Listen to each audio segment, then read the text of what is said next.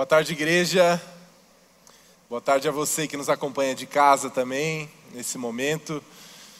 Eu tenho agora o grande privilégio, a enorme responsabilidade também, de nos próximos minutos que temos juntos abrir a palavra de Deus e a partir dela aprendermos algo de útil para a nossa vida. Nós estamos em meio a essa série de mensagens já e ainda não, a dinâmica do reino de Deus. E Jesus, enquanto esteve entre nós, boa parte do seu discurso, sobre o seu ensino, foi sobre o reino de Deus. E muitas vezes ele usou parábola, parábolas para comparar o reino com alguma referência da natureza, a pescaria, da agricultura. E nós temos hoje diante de nós, então, mais uma dessas parábolas proferidas pelo próprio Cristo, pelo próprio Rei, a respeito do seu reino, do seu reinado. Portanto, eu gostaria de te convidar nessa tarde para abrir a sua Bíblia ou acessá-la, ou ainda acompanhar a leitura na tela da nossa parábola desta manhã, que está em Mateus, evangelista Mateus, no capítulo 13, versículos de 31 a 32. Mateus 13, de 31 a 32, nós lemos assim: Então Jesus contou outra parábola. O reino dos céus é como a semente de mostarda que alguém semeia no campo. É a menor de todas as sementes, mas se torna a maior das hortaliças. Cresce até se transformar em árvore. E vêm as aves e fazem ninho em seus galhos. A semana passada, depois de uma reunião aqui no escritório da igreja, nós fomos ao shopping para almoçar, é o horário meio avançado, então nós fomos até o shopping para escolher ali o que seria o nosso almoço. Se você sabe bem o processo de shopping, né? Quando você vai ali na praça de alimentação, Todo mundo sabe muito bem. Você chega lá e aí você começa a olhar para as propagandas, obviamente, aquilo que vai te atrair mais, né? Você passa por um restaurante, passa por outro, ah, esse aqui eu não gostei, esse aqui um pouco melhor e tal. E aquilo que chamar a atenção dos seus olhos, aquela propaganda mais bonita, provavelmente será o prato que você vai escolher. Então eu fui lá, passei num dos restaurantes e vi lá um contrafilé acebolado. Falei, é aí que eu vou contra filé acebolado. Eu e o Felipe, acho que o Felipe estava comigo. Contra filé acebolado. E aí aquela propaganda maravilhosa, né? O contra filé e tal. Aí a gente sentou para conversar, de repente vem o prato. E aí vocês sabem também que parte do processo de comer em shopping é frustração, né? Porque aquele contra filé acebolado maravilhoso, suculento da propaganda, quando foi para o meu prato, não era nada do que havia sido prometido. É assim, né? Ou ainda, melhor, se você faz compra online, sites orientais aí, AliExpress, não sei o que tal, tal, tal. Você escolhe aquele produto, aquele relógio, né? Os homens gostam de relógio enorme, bonito, brilhante e tal, não sei o que. A mulher escolhe alguma coisa de decoração para casa. Você faz a compra e depois de longos três, quatro, cinco meses, a compra finalmente chega, você abre o pacote e não era nada daquilo que você tinha esperado. O relógio era menor, o vaso para casa veio quebrado. Muitas vezes nós somos traídos ou enganados pela aparência das coisas. Por aquilo que as coisas aparentam ser, pela grandeza das coisas, somos traídos pelos nossos próprios olhos. Portanto, o título da minha mensagem nessa manhã, olhando para essa parábola de Jesus, é A Glória das Pequenas Coisas. A glória das pequenas coisas. Se você não recordar de mais nada do que eu falar nessa tarde, você pode ficar com essa frase. É uma tentativa de resumir a pregação desta manhã. Precisamos estar sensíveis à forma de atuação de Deus, pois muitas vezes aquilo que aparenta insignificância se confirma indispensável. Precisamos estar sensíveis à forma de atuação de Deus, pois muitas vezes aquilo que aparenta insignificância se confirma indispensável. Antes de entrarmos na nossa parábola propriamente dita, eu achei importante refletirmos a respeito do contexto em que Jesus narra essa parábola. O Evangelho de Mateus é um livro, e um livro é dividido por capítulos e trechos. E esse nosso capítulo, a nossa parábola está no capítulo 13 do Evangelho de Mateus, dentro dentro de um trecho maior que se iniciou no capítulo 11 do Evangelho de Mateus e vai até o início do capítulo 14 de Mateus.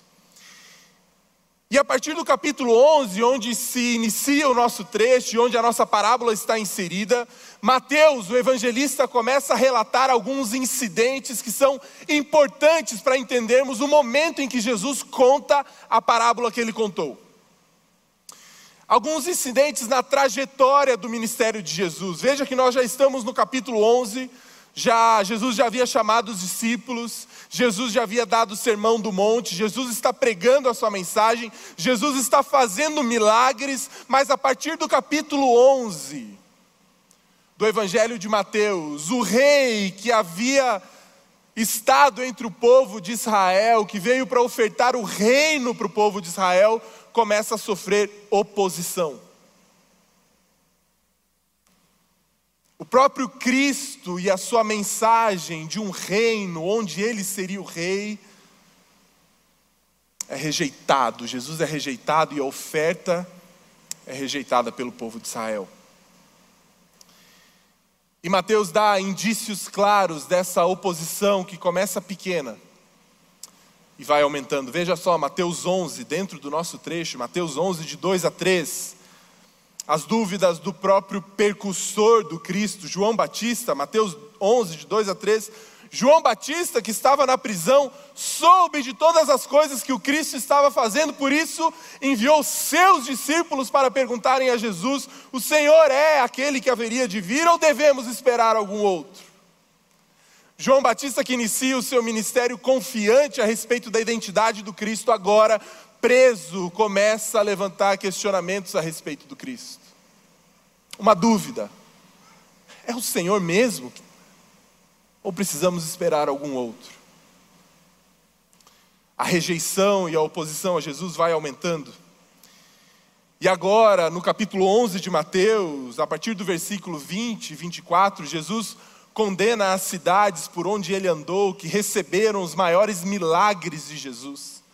E mesmo tendo recebido, tendo visto os milagres operados por Jesus, também não criam nele como Messias.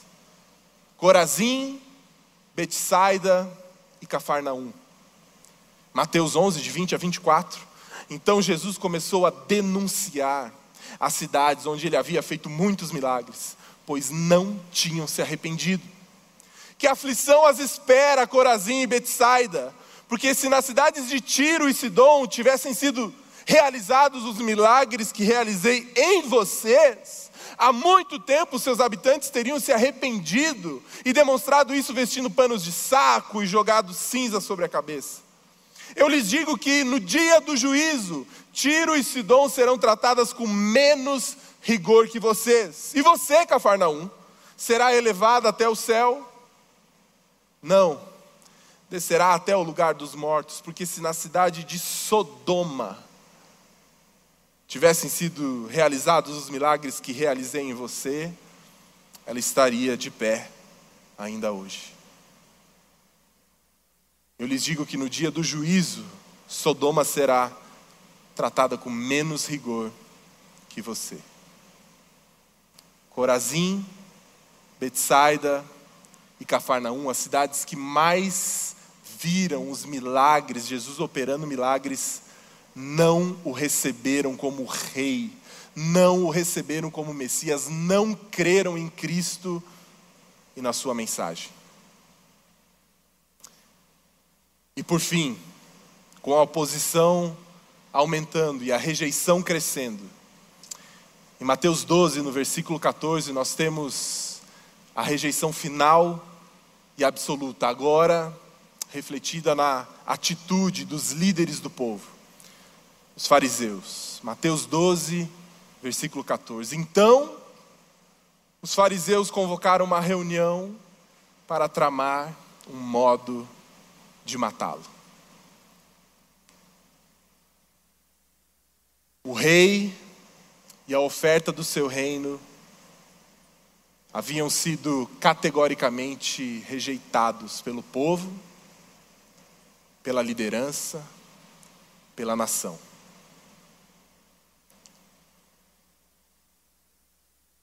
A nação de Israel chegara a um daqueles momentos cíclicos que encontram ecos no passado da história de Israel, onde Deus abre uma porta de oportunidade e ela é fechada em função da incredulidade do povo.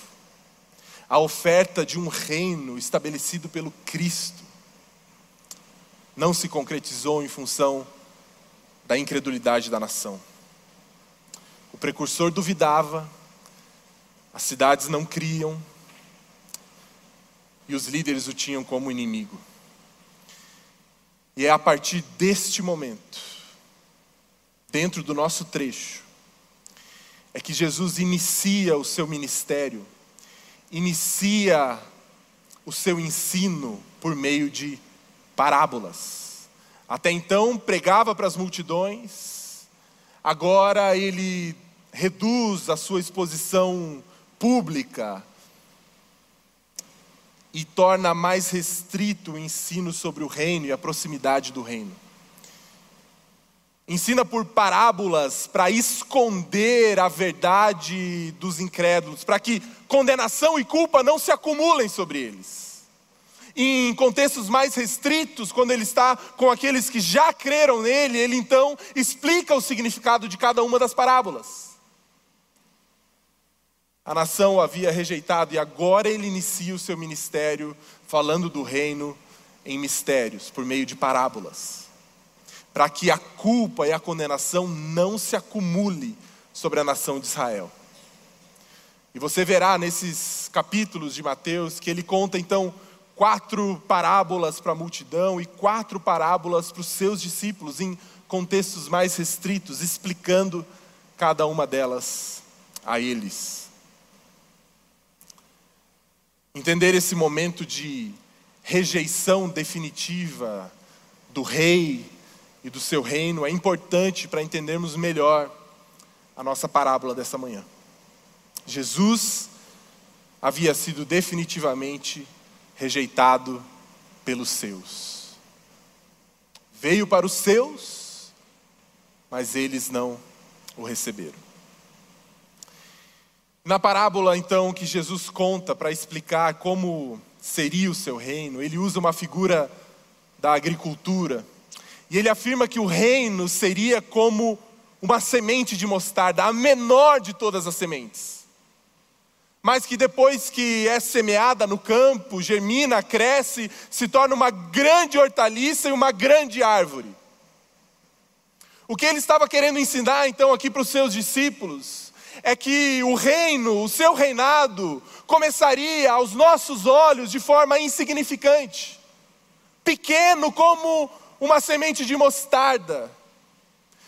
Não seria de forma grandiosa, mas sim em pequenos passos, mas com o passar do tempo, essa semente que havia sido plantada e que foi plantada pelo próprio Jesus, que inaugura o reino na sua primeira vinda, essa semente cresceria, se tornaria uma grande árvore e abrigaria muito sobre a sua sombra. E sabe por que Jesus foi rejeitado no tempo que esteve na sua primeira vinda pelo povo e pela nação? Porque as expectativas da nação aquilo que eles esperavam sobre o Messias que viria estava desajustado com o plano divino para aquela época. Eles esperavam uma árvore pronta e não uma semente de mostarda. Eles queriam um reino poderoso, com armas, com escudos, para tirar a opressão de Roma, para finalmente libertar eles politicamente Eles acreditavam que a miséria deles se dava pela opressão de Roma e não pelos seus próprios pecados. Jesus não veio como um libertador político, mas sim um libertador espiritual. Mas a nação não havia entendido isso, as expectativas estavam desajustadas sobre o Messias que viria. E veja o que Lucas escreve em Atos, quando Jesus está prestes a ascender aos céus no final do seu ministério, os próprios discípulos ainda não haviam entendido completamente o significado da sua primeira vinda, Atos 1, de 6 a 7. Então os que estavam com Jesus lhe perguntaram: Senhor, será esse o momento em que restaurará o reino a Israel? E ele respondeu: O Pai já determinou o tempo e a ocasião para que isso aconteça, e não cabe a vocês saber. Veja o que os fariseus respondem para Jesus quando ele pergunta sobre a sua própria identidade, em Mateus 22, de 41 a 42. Então, rodeado pelos fariseus, Jesus lhes fez a seguinte pergunta: O que vocês pensam do Cristo, de quem ele é filho? E eles então responderam: Ele é filho de Davi. E essa resposta dos fariseus está carregada de expectativas. Ser filho de Davi significa ser da descendência do grande rei Davi. Isso significava ter um reino do tamanho do reinado de Davi. A nação de Israel não estava alinhada com o propósito de Deus para aquela época. Esperavam uma árvore pronta e não aceitariam uma semente de mostarda. Não aceitariam um reino com um rei humilde, manso mas sim um rei libertador, que ajuntaria um grande exército e expulsaria Roma definitivamente do seu território. E é por isso que nós precisamos estar estarmos sensíveis à forma de atuação de Deus, pois muitas vezes aquilo que aparenta insignificância se confirma como algo indispensável. Embora a semente de mostarda pareça insignificante pelo seu tamanho, o reino de Deus começou assim, foi plantado por Jesus está crescendo. Súditos desse reino estão se achegando cada vez mais. Essa árvore prometida por Jesus está se tornando realidade. O reino está se estabelecendo, a semente que foi lançada há tanto tempo está se tornando a árvore prometida. E o que eu e você então podemos aprender dessa parábola nessa manhã? O que há na semente de mostarda, o que a semente de mostarda revela sobre a atuação de Deus para mim e para você, na sua vida hoje? E eu gostaria de ressaltar aqui dois elementos nessa manhã. Porque precisamos estar sensíveis à forma de atuação de Deus, pois muitas vezes aquilo que aparenta insignificância se confirma indispensável. E o primeiro elemento que precisamos estar sensíveis é a maneira como olhamos para a palavra de Deus, a forma de atuação de Deus na nossa época, que precisamos estar sensíveis. Olha só o que o salmista, no Salmo 1, escreve, Salmos de 1 a 3, Salmos 1, de 1 a 3, texto conhecidíssimo: Feliz é aquele que não segue o conselho dos perversos, não se detém no caminho dos pecadores, nem se junta à roda dos zombadores, pelo contrário, tem prazer na lei do Senhor e nela medita dia e noite. Ele é como a árvore plantada à margem do rio que dá seu fruto no tempo certo, suas folhas nunca murcham e ele prospera em tudo o que faz. O que o salmista está fazendo aqui é comparar a nossa vida à vida de uma árvore. E ele afirma que, assim como uma árvore, para dar os seus frutos no tempo certo, para não ter as suas folhas murchando, ela precisa estar plantada junto à margem do, de um rio, para que ela receba os nutrientes da terra e a água, para que no tempo certo ela dê os seus frutos. Nós, eu e você, precisamos ter o nosso coração plantado junto à palavra de Deus. A palavra de Deus é a garantia de transformação. Quando plantamos o nosso coração e meditamos na palavra de Deus dia e noite, nós somos transformados por ela, porque estamos plantados junto à margem desse rio que pode nos encher, nos, nos fortalecer e nos dar todos os nutrientes. O erro dos judeus, a época deles, é não perceberem a maneira que Deus queria atuar na vida deles, e nós não podemos cair nesse mesmo erro. Se Deus afirma que a palavra de Deus é importante para a nossa transformação, nós deveríamos plantar o nosso coração junto à palavra de Deus, meditar nela e dia e noite para vivermos transformação. E nós sabemos que essa é a resposta certa, não sabemos? Você já ouviu sobre a importância da palavra de Deus, mas ainda assim não conseguimos entender a sua importância de verdade, porque muitas vezes a nossa vida está distante da palavra de Deus. Resumimos a palavra de Deus a um culto por semana. Quando o salmista afirma que o segredo para dar bons frutos para Deus, para viver uma vida que agrada a Deus, é ter o nosso coração plantado nessa margem desse rio, meditando na palavra de Deus dia e noite. Você quer viver transformação? Você quer frutificar para Deus? Você quer viver uma vida que agrada a Deus? Plante o seu coração às margens da palavra de Deus. Muitas vezes pode parecer insignificante, mas a frequência, a constância e a profundidade perto da palavra de Deus tem poder para transformar a sua vida, e isso não é palavra minha, é palavra de Deus. Portanto, precisamos estar sensíveis à forma de atuação de Deus, pois muitas vezes aquilo que aparenta insignificância se confirma como algo indispensável. E o segundo elemento que precisamos estar sensíveis é a oração. E você já ouviu isso, e eu vou repetir. Em Lucas 18, versículos de 1 a 8, Jesus conta uma outra parábola para ensinar aos discípulos a importância da oração. Lucas 18, de 1 a 8, Jesus contou aos seus discípulos uma parábola para mostrar-lhes que deviam orar sempre e nunca desanimar. Disse, disse ele: Havia numa cidade um juiz que não temia a Deus nem se importava com as pessoas. Uma viúva daquela cidade vinha a ele com frequência e dizia: Faça-me justiça contra meu adversário. Por algum tempo o juiz não lhe deu atenção, mas por fim disse a si mesmo: Não temo a Deus e não me importo com as pessoas. Mas essa viúva está me irritando. Vou lhe fazer justiça, pois assim deixará de me importunar. Então o Senhor disse: Aprendam uma lição com o juiz injusto? Acaso Deus não fará justiça a seus escolhidos que clamam a Ele dia e noite? Continuará a adiar sua resposta? Eu afirmo que Ele lhes fará justiça e rápido. Mas quando o filho do homem voltar, quantas pessoas com fé Ele encontrará na terra? O que Jesus quer ensinar por meio dessa parábola aqui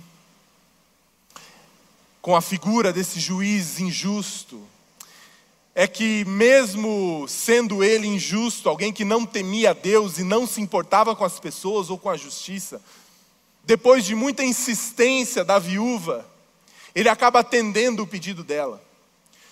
E o ensino para mim e para você é que, se até mesmo um juiz que é injusto, que não teme a Deus e que não se importa com as pessoas, acaba atendendo o pedido da viúva, o que diremos nós do nosso Deus, que é santo, que é perfeito, que é a justiça, que ama a justiça e que se importa com você? Portanto, devemos perseverar na oração. Você quer justiça sendo feita na sua vida? Persevere na oração. Falar com Deus, muitas vezes, aos seus olhos, aos nossos olhos, pode parecer sim algo insignificante, protocolar. Mas se olharmos para a oração pelos olhos de Deus, veremos a importância. Portanto, precisamos estar sensíveis à forma de atuação de Deus, pois muitas vezes aquilo que aparenta insignificância se confirma como algo indispensável. Porque Deus não trabalha na nossa lógica. Deus não adapta a visão que Ele tem da realidade usando as nossas lentes. Nós é que deveríamos fazer isso. Nós é que deveríamos interpretar toda a vida a partir das lentes divinas e darmos o verdadeiro sentido e significado para as coisas a partir da visão de Deus e não da nossa interpretação da realidade. Portanto, se ele afirma que a palavra de Deus tem poder para transformação e que a oração tem poder para que justiça seja feita, nós deveríamos olhar para tais coisas dessa forma. Deus não trabalha na nossa lógica. E veja Paulo atestando esse fato em 1 Coríntios. 1 Coríntios 1, de 25 a 31 pois a loucura de Deus é mais sábia que a sabedoria humana, e a fraqueza de Deus é mais forte que a força humana. Lembrem-se, irmãos, de que poucos de vocês eram sábios aos olhos do mundo, ou poderosos ou ricos quando foram chamados, pelo contrário, Deus escolheu as coisas que o mundo considera loucura para envergonhar os sábios, assim como escolheu as coisas fracas para envergonhar os poderosos. Deus escolheu coisas desprezadas pelo mundo, tidas como insignificantes, e as usou para reduzir a nada aquilo que o mundo considera importante. Nós precisamos usar as lentes divinas para interpretar a vida e a realidade, não as lentes mundanas. Portanto, ninguém jamais se orgulhe na presença de Deus. Foi por iniciativa de Deus que vocês estão em Cristo Jesus, que se tornou a sabedoria de Deus em nosso favor. Nos declarou justos diante de Deus, nos santificou e nos libertou do pecado. Portanto, como dizem as Escrituras, quem quiser orgulhar-se, orgulhe-se somente no Senhor. Deus não trabalha na nossa lógica nós devemos ajustar a nossa visão à visão divina. Deus escolheu as coisas que o mundo considera loucura para envergonhar os sábios. Deus escolheu as coisas fracas para envergonhar os poderosos. Poucos de vocês eram sábios aos olhos do mundo. Deus escolheu coisas desprezadas pelo mundo e pelo mundo tidas como insignificantes. Caminhando para o final da nossa parábola, falamos sobre a semente, falamos sobre a árvore, mas no final dela, no versículo 32, Jesus afirma que depois que essa árvore estivesse estabelecida, aves viriam fazer ninho em seus galhos. Se, primeiramente, a oferta do reino foi destinada aos judeus, ao povo de Israel, a rejeição do povo em relação a Jesus abre uma janela de oportunidade para aqueles que biblicamente chamamos de gentios. E as aves vindo e fazendo ninho nos galhos desse reino e se abrigando sobre as sombras desse reino, somos eu e você, aqueles que não são judeus. Primeiramente, a oferta era para os judeus, mas em função da rejeição, Agora a porta está aberta para todos, indistintamente, sem discriminação, para todos. Há galhos para todos nessa árvore. E é muito interessante que nesse trecho que estamos trabalhando, do capítulo 11 ao capítulo 14, está presente também uma passagem muito conhecida, que indica uma mudança ministerial de Jesus enquanto esteve aqui. Se no começo do seu ministério a sua oferta era para a nação de Israel, para cidades, Corazim, Betsaida, Cafarnaum, povos, tribos, nações, se a, se a oferta dele era global, agora, a partir da rejeição, ele começa a chamar indivíduos. E é nesse trecho que está presente a famosa passagem: se você estiver cansado e sobrecarregado, venha até mim, que eu te darei descanso. Jesus muda a sua ênfase ministerial em função da rejeição de Israel. Ele não chama mais nações, ele não chama mais povos, ele não chama mais cidades, ele chama você, indivíduos. Ele te chama se você está cansado e sobrecarregado, venha até mim, porque eu posso te dar descanso. A rejeição do povo abriu uma porta de oportunidade. E Jesus muda a sua ênfase ministerial, chamando agora indivíduos. Não chama mais povos e nações, ele chama você individualmente. Para encontrar descanso nele, para se abrigar na árvore do seu reino. E para mim, prova final de que Deus não trabalha com obviedades ou que nós precisamos estar sensíveis à forma de atuação de Deus, porque Ele usa meios que a princípio são insignificantes, mas se confirmam indispensáveis, é o próprio Cristo. Jesus foi como uma semente de mostarda. Veja o que Isaías escreve a respeito do Cristo do Cristo que viria. Isaías 53, de 2 a 7. Não havia nada de belo, nem de majestoso em sua aparência. Nada que nos atraísse. Foi desprezado e rejeitado, homem de dores, que conhece o sofrimento mais profundo. Demos as costas para ele porque ele era insignificante e desviamos o olhar. Ele foi desprezado e não nos importamos. Apesar disso, foram as nossas enfermidades que ele tomou sobre si, e foram as nossas doenças que pesaram sobre ele. Pensamos que o seu sofrimento era castigo de Deus.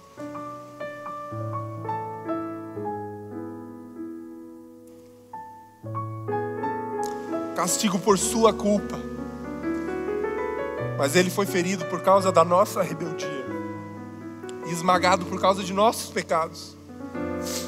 Sofreu o castigo para que fôssemos restaurados e recebeu açoites para que fôssemos curados. Todos nós nos desviamos como ovelhas, deixamos os caminhos de Deus para seguir nossos caminhos. E no entanto, o Senhor fez cair sobre ele os pecados de todos nós. Ele foi oprimido e humilhado. Mas não disse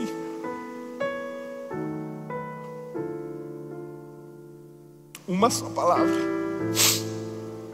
Foi levado como cordeiro para matadouro, como ovelha muda diante dos tosqueadores, não abriu a boca.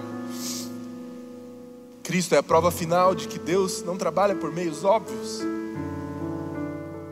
Por mais que aparentasse insignificância, ele se confirmou indispensável. Cristo é aquele que pode mudar a sua vida por completo, reatar o seu relacionamento com o Criador. A Bíblia fala que os nossos pecados, as nossas falhas que todos temos, nos afastam de Deus, quebram o nosso relacionamento com Ele.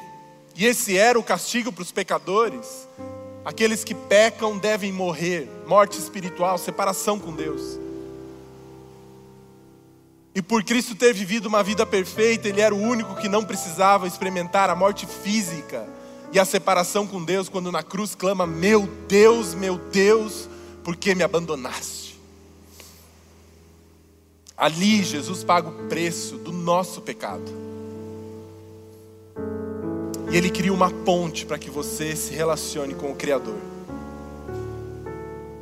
Jesus é tudo isso e muito mais. Não seja enganado pelos seus olhos mesmo que ele fosse pobre, ele pode te encher de toda a riqueza espiritual.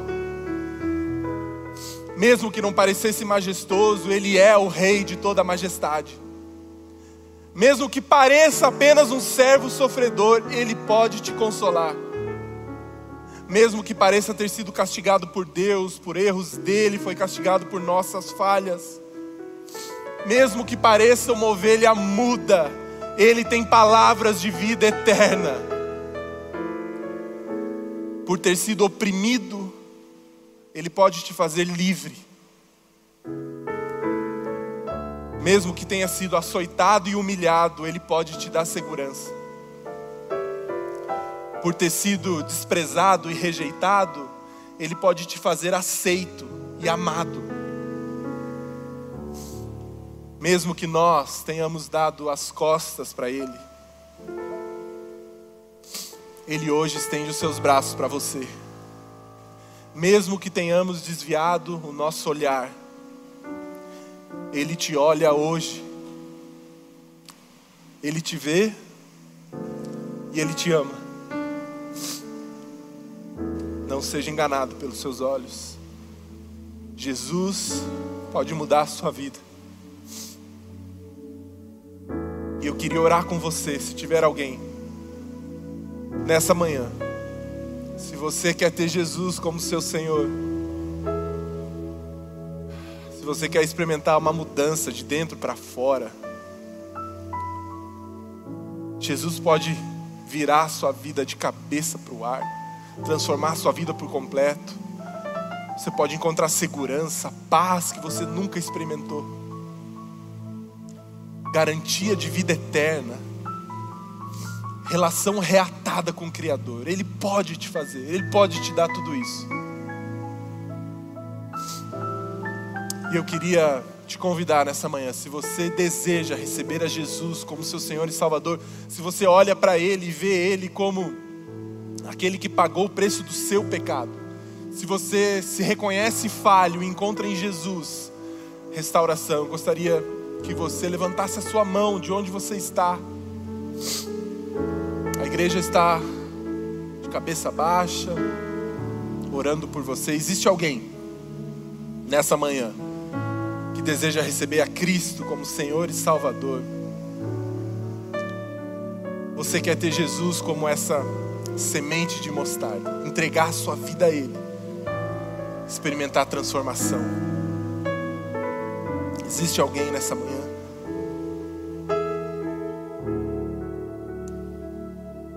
Se não, nós vamos orar. Senhor,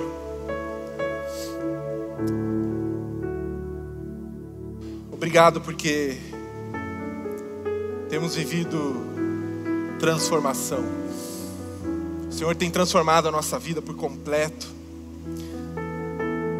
E meu, a minha oração por mim e pela igreja nessa manhã é que nós estejamos sensíveis à tua forma de atuação, que nós possamos ver e compreender a realidade a existência a partir das tuas lentes.